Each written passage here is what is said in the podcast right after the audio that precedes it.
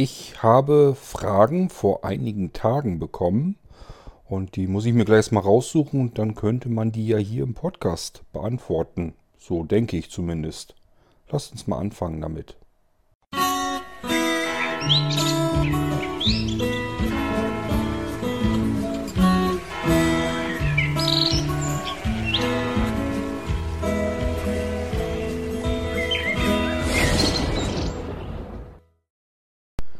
So, die eine E-Mail habe ich gefunden. Ich habe eigentlich mehrere E-Mails. Ich bin bloß am Überlegen, von wem ich Fragen bekommen habe.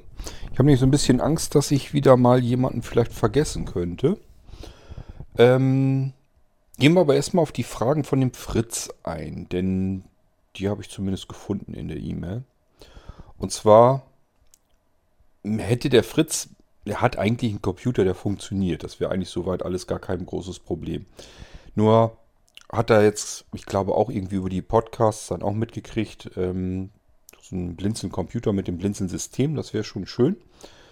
Und wollte dann äh, einen Tower-PC haben. Und da habe ich gesagt, Mensch, diese Tower-PCs, die will wirklich heute eigentlich niemand mehr haben, weil sie so unnütze sind, so unnütz viel Platz verschwenden.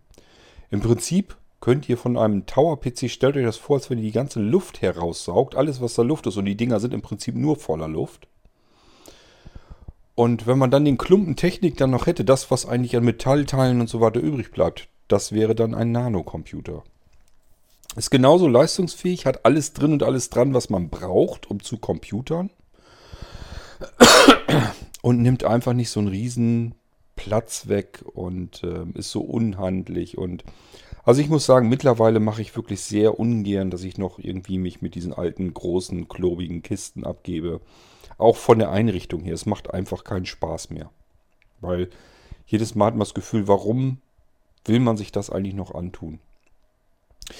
Ähm, der Markt an normalen PCs ist, glaube ich, extrem äh, heruntergegangen. Also es gibt eigentlich im Prinzip kaum noch wirklich jemanden, der sich solch eine Kiste kauft.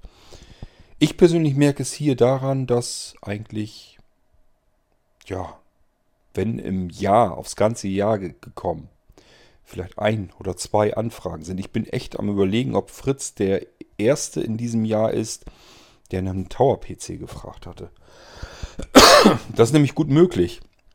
Und ich muss dann wirklich sagen, überlegt euch bitte ganz gezielt, muss das sein? Braucht ihr wirklich einen Tower-PC? Wozu? Wofür? Warum wollt ihr euch so einen großen Kasten hinstellen? Ja, okay, man kann den Brenner in den Rechner einbauen und hat vielleicht weniger externe Teile. Ähm, aber letzten Endes, wenn man in solch einen Tower-PC reinguckt, das ist wirklich fast alles Luft da drin. Ähm, dann kann ich doch besser sagen, ich habe vielleicht zwei kleinere Teile, die ich irgendwie, weiß ich auch nicht, hinter dem Bildschirm packe oder ähm, notfalls vielleicht auch unter den Schreibtisch. Oder in, in eine Schublade rein oder wie auch immer. Alles das würde ja gehen, wäre ja kein Problem mehr. Also das, was vorher meine große Kiste da an Platz weggenommen hat, den Platz brauche ich einfach nicht mehr. Das, den, so einen kleinen Rechner, den kann ich irgendwo hinstellen, den merkt man gar nicht mehr. Ähm, jedenfalls hatte ich dem Fritz dann auch nahegelegt, er soll sich da mal genau einen Kopf drüber machen, ob, das, ob er das wirklich für notwendig hält, sich noch so einen Towerkasten zu hinzustellen.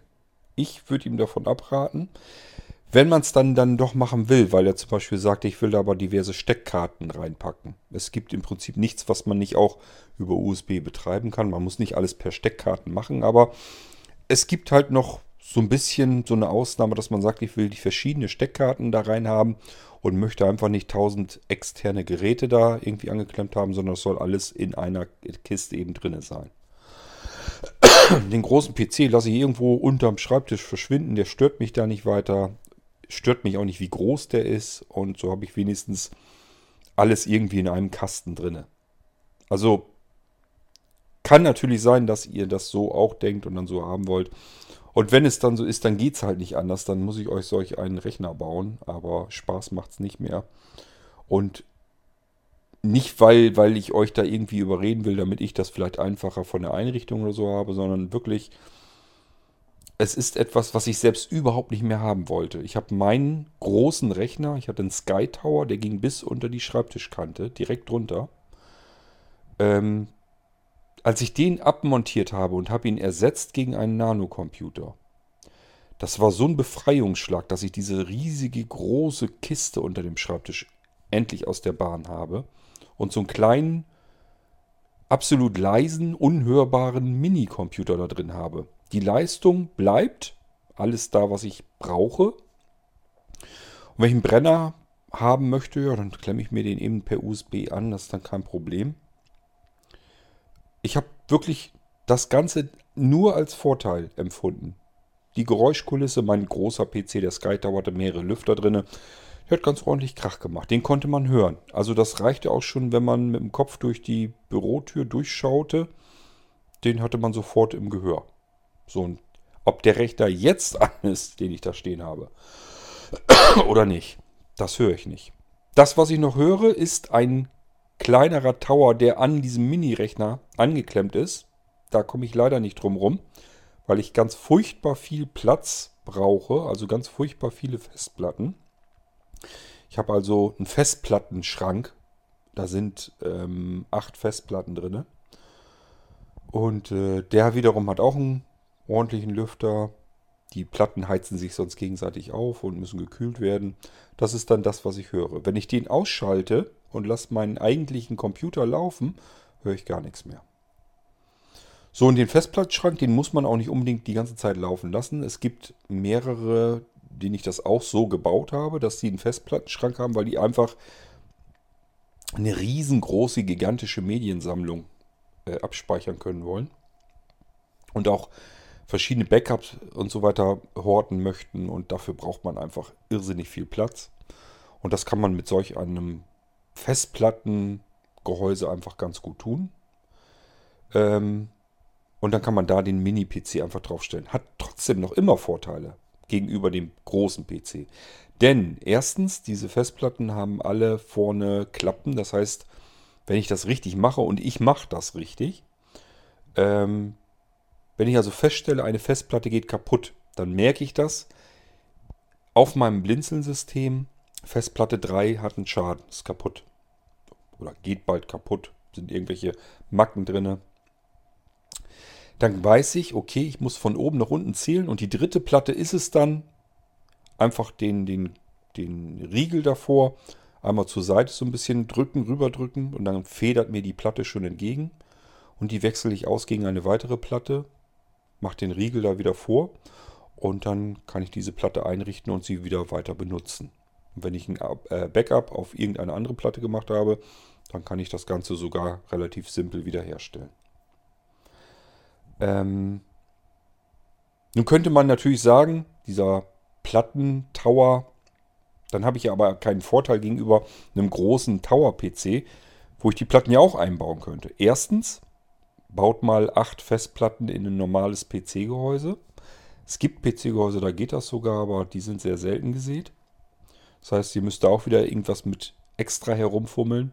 Ich weiß das sehr gut, weil, wie gesagt, ich hatte einen Sky Tower und selbst da passten nicht so viele Platten rein. Die habe ich mir selber gebastelt, die zusätzlichen Käfige, die ich da eingesetzt habe in das Ding. Und dann braucht es wieder extra Lüfter, weil das sonst alles zu heiß wird und, und, und.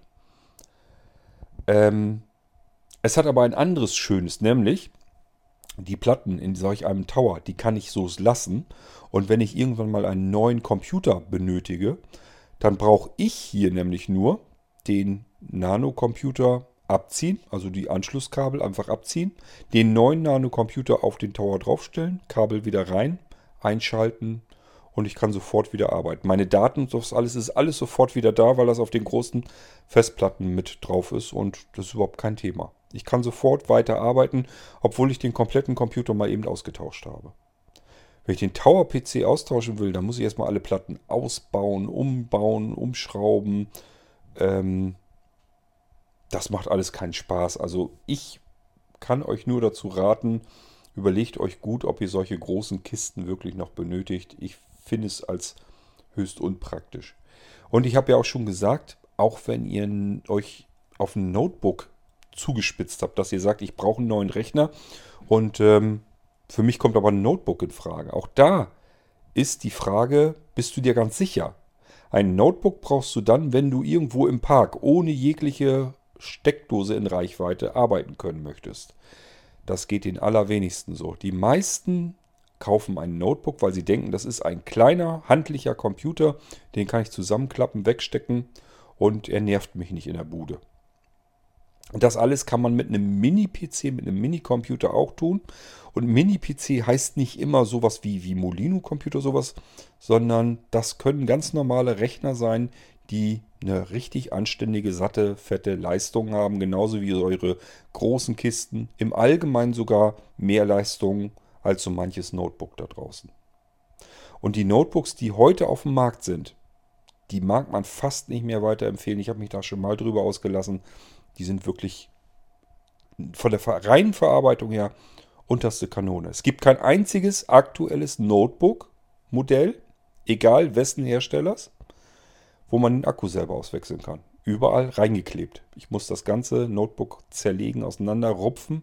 Kann froh sein, wenn es nicht nur geklebt ist ähm, sondern vielleicht wirklich noch geschraubt. Auch dazu gehen die Hersteller immer weiter, weiter über, dass die Notebooks nicht mehr geschraubt sind, sodass man rankommen kann als Laie, als Anwender, sondern ich muss die Dinger mit Maisluftföhn auseinanderziehen, weil die zusammengepappt sind.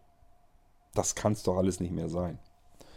Und das habe ich bei dem Nano-Computer nicht. Da ist alles verschraubt, da kommt man überall dran, da kann man auch Sachen einbauen. Der hat Platz für eine Platinen-SSD, eine normale 2,5 Zoll Festplatte oder aber SSD. Das heißt, ich kann zwei Laufwerke im Prinzip eingebaut haben.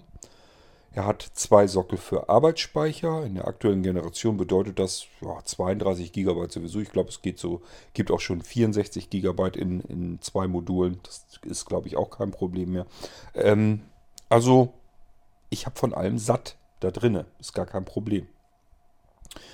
Ähm, da wir 4 Terabyte SSDs mittlerweile sogar, kann ich, brauche ich noch nicht mal unbedingt eine Festplatte einschrauben. Ich kann mir mittlerweile für bezahlbares Geld eine richtig schöne, dicke, große SSD da einbauen. Ist alles kein Problem mehr. Die Kisten haben einen Lüfter drinne. In den vorherigen Generationen äh, bis Generation 7 konnte man diesen Lüfter im Prinzip gar nicht hören. Äh, ab 7 und 8 säuseln die Dinger. Ich habe jetzt eine Anwenderin gehabt, die hat gesagt, bei, ihrer, bei ihrem 8er, Generation 8 der Nano, da läuft der ähm, Lüfter so hoch und da habe ich erstmal so ein bisschen geraten, dass in die Lüftersteuerung geht und das Ganze nochmal runterdreht. Und ich habe hier ja auch im Podcast schon drum gebeten, wenn noch mehr Leute das haben, dass sie mit dem Nano Generation 7 oder 8 ähm, den Lüfter als zu laut haben, möge man sich bitte nochmal melden, weil ich dann bei der Einrichtung dann in die Kühlsteuerung äh, gehe und den Lüfter von Hand ein bisschen runterregel. Ähm, das kann man dann ja machen, nur ich greife da nicht ein, wenn es nicht nötig ist. Und hier während der Einrichtung habe ich ehrlich gesagt gar nichts gemerkt. Der lief ja ganz normal und hatte auch keinen Krach gemacht. Okay, so zurück zu dem Fritz. Der fragt sich, der Brenner, das wäre dann ja ein externer, ob der einen Kartenleser eingebaut hat. Der normale, die normalen Brenner natürlich nicht. Also es gibt halt ganz normale DVD-Brenner, CD, DVD, alles Brenner. Ähm, die haben das nicht drin. Aber ich habe ja gerade erst im Irgendwasser das Multi-Opt äh, vorgestellt. Das ist ein Laufwerk, das hat eine ganze Menge drin. Es ist nicht größer als ein ganz normaler handelsüblicher externer 2,5 Zoll. Nee, die sind ja ein bisschen größer, glaube ich. Aber jedenfalls ein externer Slimline-Brenner, so heißen die Dinger. Und das Multi-Opt hat integriert nicht nur den DVD-Alles-Brenner, sondern auch einen USB-Hub, hat also mehrere USB-Anschlüsse hinten dran. Läuft mit USB, USB-C, ist alles drin. Ähm, und hat tatsächlich auch noch einen Kartenleser mit drin. Also die kann man kriegen, sie sind nur teurer. Und ähm, bei Blinzeln kann man die sowieso kriegen mit noch diversen Erweiterungen, sodass man sagen kann, ich will das gleich nochmal mit einem Zusatzspeicher haben, gleich mit der Software da drauf, um mein System darauf zu sichern, sodass ich meinen Blinzeln-Computer haben kann, klemmen dann dieses Multi-Opt-Laufwerk dran und kann dann sagen, dieses Multi-Op-Laufwerk, das kann ich wirklich für alles Mögliche benutzen. Da habe ich noch einen USB. Ähm, dran, kann also noch verschiedene andere Teile da wieder anschließen, braucht keinen gesonderten USB-Hub. Ähm, ich habe Kartensteckplätze drin, kann also noch Speicherkarten da reinstecken.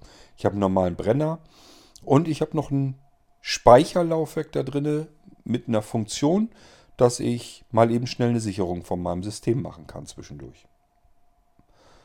Ähm, kann man also alles bekommen. Die normalen Standardbrenner haben kein Kartenlesegerät drin. Ähm, dann fragst du vom Gehäuse her, ähm, ob man die beiden Geräte Achso, du fragst erstmal, wie die Maße vom, vom Gehäuse sind. Nun weiß ich natürlich nicht, ob du vom Nano meinst. Das wäre ja dann diese 11 x 11 cm in der Fläche. Und ähm, je nachdem, ob man das hohe Modell oder das niedrige Modell hat. Ich glaube, es waren so 3 bis 4 cm das niedrige Modell und dann nochmal nicht ganz 2 cm das hohe Modell oben on top noch dazu. Die sind also schön flach, schön klein, schön handlich wertiges Metallgehäuse. Ähm, ja, kann man eigentlich nichts dran meckern an den Dingern. So, und äh, wenn du den DVD-Brenner meinst, ich weiß gar nicht, wie ich dir den beschreiben soll. er verschenkt keinen Platz, nennen wir es mal so. Das heißt, nimm dir mal eine CD in der Hand und dann stell dir einfach vor, links und rechts hast du vielleicht ein paar Millimeter noch dazu und vorne und hinten vielleicht auch noch. Ansonsten verbraucht das Ding so gut wie keinen unnützen Platz um eine CD. Also die CD muss natürlich reinpassen, so groß ist das Ding, aber größer dann eben auch nicht, nicht wirklich viel. Und von der Bauhöhe her würde ich sagen, ein Zentimeter vielleicht. Also schön schmal, handlich, kompakt, klein. Und im Fall des Multi-Opt alles gleich mit drinne. Kartenlesegerät, ähm, wenn du willst noch einen zusätzlichen Speicher. Wenn du willst weitere USB-Anschlüsse, dann kommt dann direkt Hub mit rein. Also, ähm, dass man aus jedem der USB-Ports, die da sowieso schon drin sind, nochmal drei weitere macht. Da ist allerlei wirklich machbar, was man aus dem Ding machen kann. Und dann fragst du, ob man die beiden Gehäuse eventuell auch zusammen äh, bauen könnte. Also aufeinander stellen. Du kannst die beiden Geräte aufeinander stellen. Das ist kein Problem. Gerade bei dem Nano Generation 7 und 8 ist es so, weil der oben keinen Einschaltknopf mehr hat. Der den Einschaltknopf jetzt von der Seite. Früher hatten die Nanos den oben an einer Ecke noch auf dem Dach sozusagen einen Einschaltknopf und jetzt ist der auch seitlich hingewandert, sodass man oben eine komplette Fläche frei hat. Und da kannst du natürlich den DVD-Brenner drauflegen, draufstellen, wie immer du möchtest. Und ich kann die auch gerne fixieren oder ich gebe dir ähm, Industrieklettpads mit, dass du dir selber fixieren kannst, so wie du ihn haben möchtest. Alles kein Problem. Ich kann dir also, ich habe hier so, so, so Klettpads, ähm, die sind rund, kann man in unterschiedlichen Größen kriegen. Und wenn du da einfach 1, 2, 3, 4 Stück von nimmst und die ähm, zwischen Nano-Computer und dem DVD-Brenner dazwischen klebst. Das heißt, eine Seite klebt man immer fest, die andere Seite ist dann die Klettseite. dann hast du den Vorteil, da verrutscht nichts mehr. Du kannst beide Geräte zusammenkletten, das sitzt bombenfest. Du kannst sogar ein Gerät, also meinetwegen, wenn der Brenner oben ist, kannst du an dem Brenner den kompletten Rechner mit hochziehen. Das ist überhaupt kein Problem. Das sitzt richtig schön fest und stabil. Wenn du aber mal so die Dinge auseinander rupfen willst, kannst du das eben trotzdem machen, weil es eben Klettpads sind. So, das wäre also kein Problem, die beiden Geräte miteinander zu kombinieren, aufeinander zu stellen oder eben auch aneinander festzukletten, damit da gar nichts mehr verrutschen kann und dann hängen sie wirklich zusammen, als wäre es ein Gerät. Ähm, ob du einen Monitor mit normaler Monitorstecker, also das, was du meinen wirst. Das ist immer so ganz witzig. Ähm, Blinde legen natürlich überhaupt keinen Wert auf den Monitor. Das heißt, der wird nicht ständig aktualisiert und neu gekauft. Und dadurch weiß ich, dass ich es eigentlich im Prinzip immer mit Menschen zu tun habe, die mit einem Monitoranschluss den guten alten VGA-Stecker meinen. Das ist ein alter Analoganschluss. Eigentlich gibt es den schon seit vielen, vielen Jahren gar nicht mehr so richtig. Der wird immer noch eingebaut. weil es eben viele Geräte gibt, die das Ganze nutzen. Jetzt zum Beispiel baut man den gerne ein, auch in aktuelle Monitore, weil es diverse Beamer gibt, die dann wieder mit VGA rumfummeln und andere Geräte dann eben auch. Und dann kann man das eben auch da wieder anklemmen. Ähm, du wirst also den VGA-Anschluss meinen und ähm, es spielt keine Rolle, welchen Anschluss ein Bildschirm oder ein Anzeigegerät, nennen wir es mal lieber so, weil es wirklich noch verschiedene andere Geräte gibt, mit denen man irgendwie ein Bild erzeugen kann. Ähm, es spielt keine Rolle, welchen Anschluss du benötigst, weil man alles adaptieren kann. Ich komme beim Nano hinten raus. Äh, beispielsweise, das je nachdem, welches Modell und welche Generation und so weiter, davon ist es abhängig. Ähm, komme ich raus per Mini-Display-Port, äh, per Thunderbolt oder aber per HDMI und es gibt auch noch Micro-HDMI. Das sind alles die Anschlüsse, die in so einem Nano drin sind. Da brauchen wir eben möglichst kleine Anschlüsse, nicht so riesen Klopper. Und das spielt aber keine Rolle, weil von dort aus kommen wir in einen Konverter rein. Das ist einfach nur ein Knubbel im Kabel. Und dieser Konverter kann das Ganze dann wieder auf VGA bringen, sodass du deinen Monitor tatsächlich eins zu eins direkt so an die Nano anklemmen kannst. Nur, dass hinten so ein Stückchen Kabel mit einem Knubbel dran ist, um das Ganze von einem digitalen Anschluss, heute hat man einfach keine analogen Anschlüsse mehr normalerweise, dass man von einem digitalen Anschluss wie beispielsweise HDMI oder aber Mini-Displayport wieder rüberkommt in den guten alten analogen VGA-Anschluss, damit die alten Bildschirme da einfach wieder dran gehängt werden können. Das ist also überhaupt kein Problem und ist auch nicht wirklich teuer. Ähm, lass mich lügen, ich glaube, die Dinger kosten 29 Euro und dann kannst du auch alte Monitore wieder an einen neuen Rechner anklemmen. Da muss man ein bisschen gucken. Es gibt auch billigere. Ich habe bloß festgestellt, die taugen einfach nichts. Die gehen schnell zu Bruch und kaputt und funktionieren auch nicht immer so einwandfrei. Da sollte man ein bisschen was Besseres nehmen. Ähm, und die ich hier habe, die sind im Allgemeinen eigentlich immer geprüft, getestet und als in Ordnung befunden. Ich habe, wie gesagt, auch schon mehr Ärger mit sowas gehabt, dass ich, ähm, ja, dass sie einfach hinten dieser filigrane Mini-Display-Port Anschluss im Rechner dann abgebrochen ist, weil das einfach miserabel verarbeitet war. Das Ding war einfach billig. Steckt man hinten rein, bricht ab und dann hast du ein Riesenproblem, weil dann hast du den Anschluss vom Mini-Displayport im Rechner drin, in dem Anschluss von dem Rechner. Und äh, das Kabel ist sozusagen, das ist dann abgebrochen, der Anschluss. Da hatte ich richtig mit rumzufummeln, um diesen dämlichen Anschluss da wieder aus dem Gegenstück, aus dem Gegenanschluss im Rechner herausgefummelt zu bekommen. Musste ich mir eine Spitzzange ganz vorsichtig rumfummeln. Ähm, aber wie gesagt, die ich hier habe, die sind eigentlich tiptop in Ordnung und sind auch nicht so wahnsinnig viel teurer. Und da würde ich sagen, nimm lieber so ein. Ist dann, wie gesagt, kein Problem. Du kannst von jedem grafischen Anschluss in jeden anderen grafischen Anschluss wieder rüberkommen. Du kannst auch sagen, du hast einen Rechner mit VGA und willst irgendwie auf HDMI rüberkommen äh, um das Ding, um deinen alten Rechner an einem neuen Fernseher betreiben zu können. Der hat ja neue Fernseher haben im Allgemeinen dann wirklich schon bald kein VGA mehr. Äh, aber selbst das ist überhaupt kein Problem. Es geht immer, wird einfach ein Konverter dazwischen gesetzt, ein Aktivkonverter. Die müssen das Bild so ein bisschen nachberechnen und ähm, schnappen sich den Strom über ihre Anschlüsse. Ist alles kein Problem. Hat man also nicht jetzt, dass man irgendwie mit einem zusätzlichen Stecker oder einem Kasten oder sowas rumfummeln muss. Es ist einfach nur ein Stückchen Kabel mit einem Knubbel dran, wo ich dann wieder ganz normal alles anschließen kann. So, ähm, was hast du denn noch? Also der Fritz, muss man dazu wissen, hat schon ein Angebot bekommen. Und äh, du hast gesagt, du hast da ja deine, dein DOS-Betriebssystem, hast du damit drin gesehen. Ob du da auch alte DOS-Programme drauf laufen lassen kannst. Naja gut, dafür ist er eigentlich da.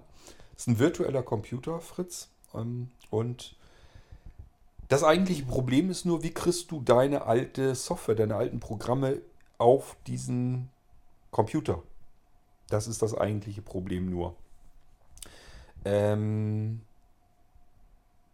das kann man lösen. Ich bin gerade am überlegen, wie man es am einfachsten macht. Vielleicht am einfachsten, indem man eine zusätzliche Festplatte ins System einbindet, eine virtuelle.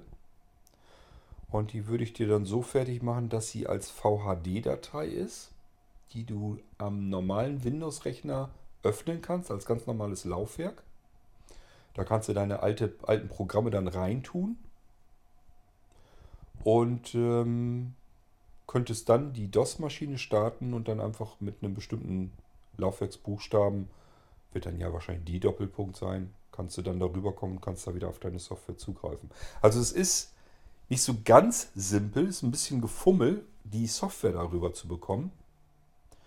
Ähm, aber prinzipiell natürlich möglich und mit diesem DOS-System kann man tatsächlich ganz normal arbeiten. Das sind virtuelle Computer und da kann man dann mitarbeiten. Aber man muss sich da ein bisschen beschäftigen. Es ist jetzt nicht so super simpel und einfach, ähm, aber es geht.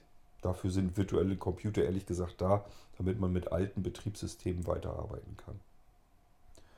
So, und du fragst, ob das trotz Windows 10 oder Windows 7 in 64-Bit geht.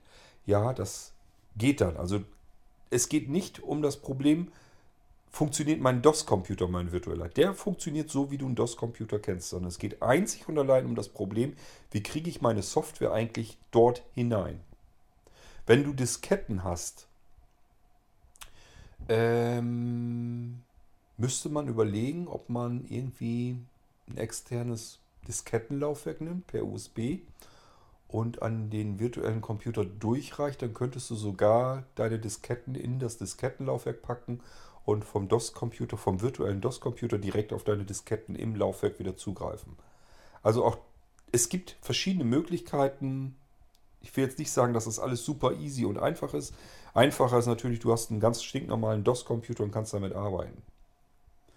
Ähm, tatsächlich ist es sogar so, du hast mehrere DOS-Computer bei dem Blinzeln-System. Ähm, und das eine ist nämlich eine DOS-Box. Musste vielleicht da mal gucken, vielleicht kann man da sogar schöner mitarbeiten. Ähm, es gibt also verschiedene Ansätze, um mit DOS-Software auf Blinzeln-Systemen noch arbeiten zu können. Es muss auch auf alle Fälle gut funktionieren können, denn äh, ich habe schon Anwender gehabt, die extra eine Kiste haben wollten, mit einem virtuellen DOS-Computer, weil sie eben auch mit DOS-Software arbeiten wollen. Also gehen tut es auf alle Fälle. Nur, ich kann euch da nicht viel helfen. Also ihr braucht ja dann auch Hilfsmittel. Beispielsweise vielleicht eine Breilzeile, die in DOS noch einen Treiber hat und so weiter. Da kann ich euch dann nicht mehr weiter bei helfen. Da äh, langt es bei mir dann auch nicht dafür, die Dinger wieder einzubinden. Da müsst ihr dann selber wissen, wie das funktioniert. Ähm, übrigens vielleicht nochmal, Windows 7 kannst du auf einem neuen Rechner nicht mehr laufen lassen. Jedenfalls nicht als ähm, real installiertes System. Das liegt daran, weil Intel und auch AMD gesagt hat, äh, in unsere Prozessoren und Chipsätze äh, wird Windows 7 nicht mehr unterstützt. Wir produzieren, wir entwickeln keine Treiber mehr für die neuen Rechner. Und das ist schon seit ein paar Jahren so. Das heißt, es bringt auch nichts, da irgendwie zu probieren, da irgendwas rumzufrickeln. Ähm, die letzten Rechner, wo man überhaupt so eine halbe Chance noch hatte, waren Generation 6. Wir sind, wie gesagt, immer noch bei Generation 8. Die Generation 9 kommt gerade erst.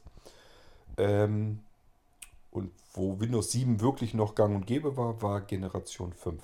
Und die Rechner kriegt man gar nicht mehr. Nicht mal mehr gebraucht, weil die Leute, die noch mit Windows 7 weiterarbeiten wollen, die Dinger alle vom Gebrauchtmarkt aufgekauft haben. So, ähm, was hast du hier denn noch an Fragen? Ach ja, genau, und das wollte ich dir noch sagen. Das geht auch jetzt weiter mit den 32-Bit-Treibern. Also ähm, die Hersteller gehen immer weiter dazu über, auch keine 32-Bit-Treiber mehr für Windows bereitzustellen. Das heißt, das ist das nächste Problem. Wenn du sagst, okay, ich arbeite mit der Eingabeaufforderung in einem 32-Bit-Windows, auch das ist mittlerweile, hoppla, das Mikrofon ist hier schon.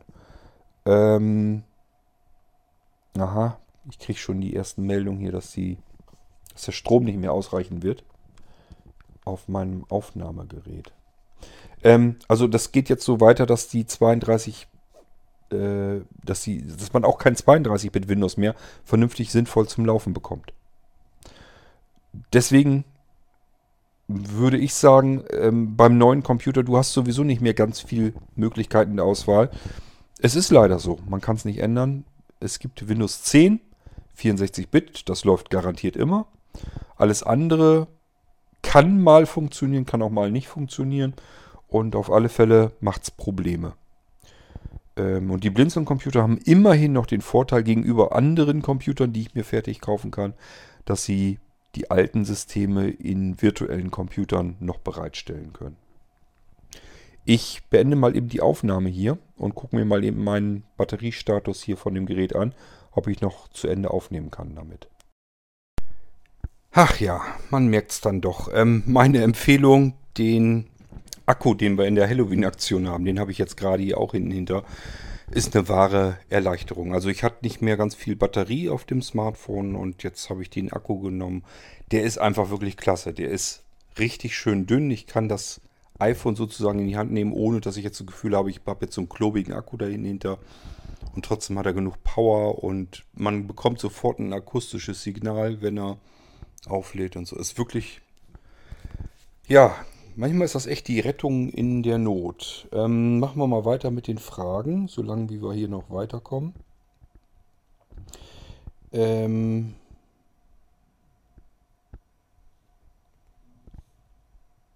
direkt mit DOS auf DOS wechseln.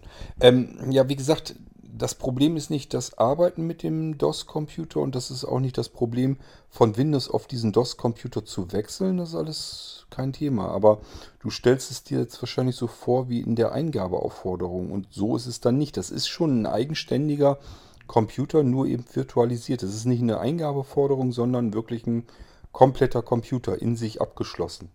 Nur eben virtuell. ähm, was auch zur Folge hat, dass in der Eingabeforderung funktionieren ja, glaube ich, zum Beispiel die Screenreader weiter. Und die werden den DOS-Computer nicht auslesen können. Das wird nicht funktionieren.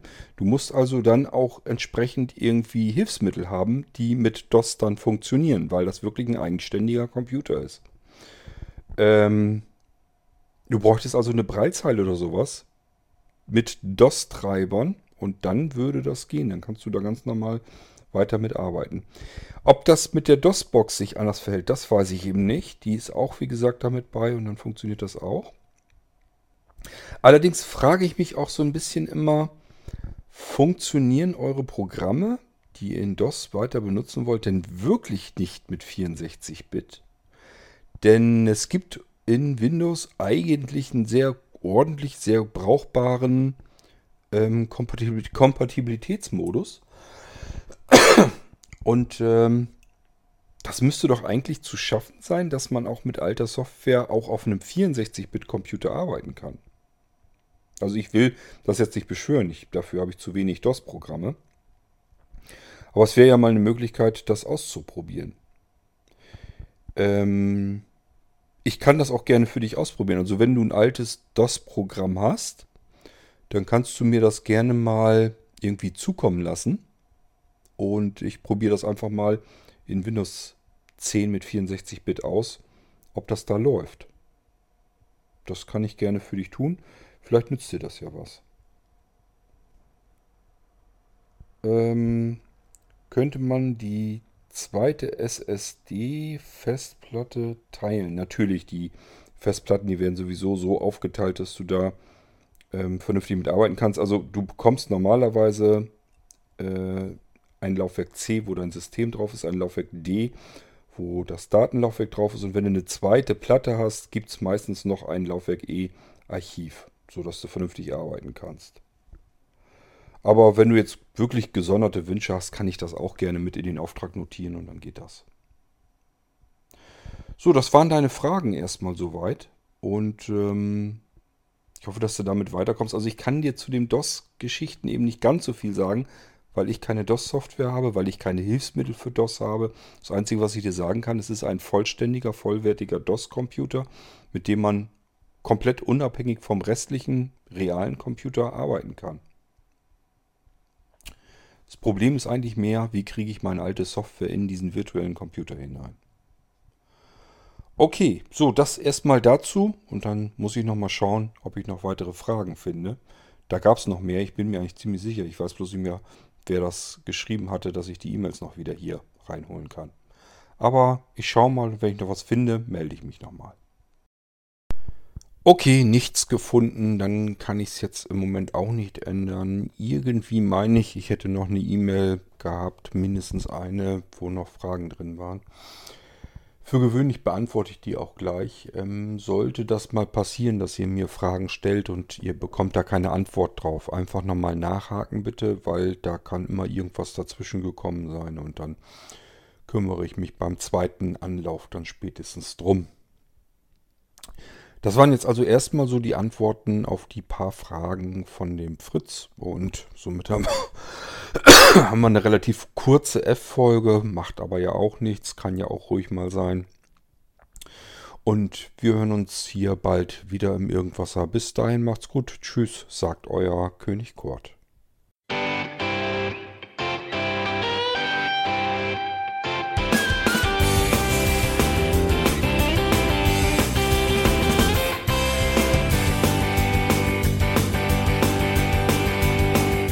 Du hörtest eine Produktion von Blinzeln Media.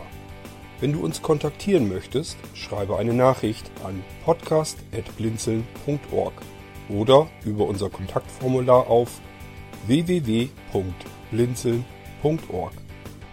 Blinzeln schreibt man in unserem Fall übrigens immer mit einem D in der Mitte.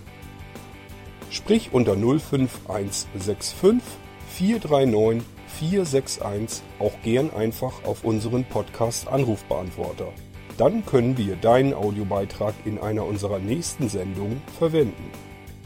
Für Lob, Kritik und eine Bewertung bei iTunes danken wir dir und freuen uns, wenn du auch bei unserer nächsten Sendung wieder mit dabei bist.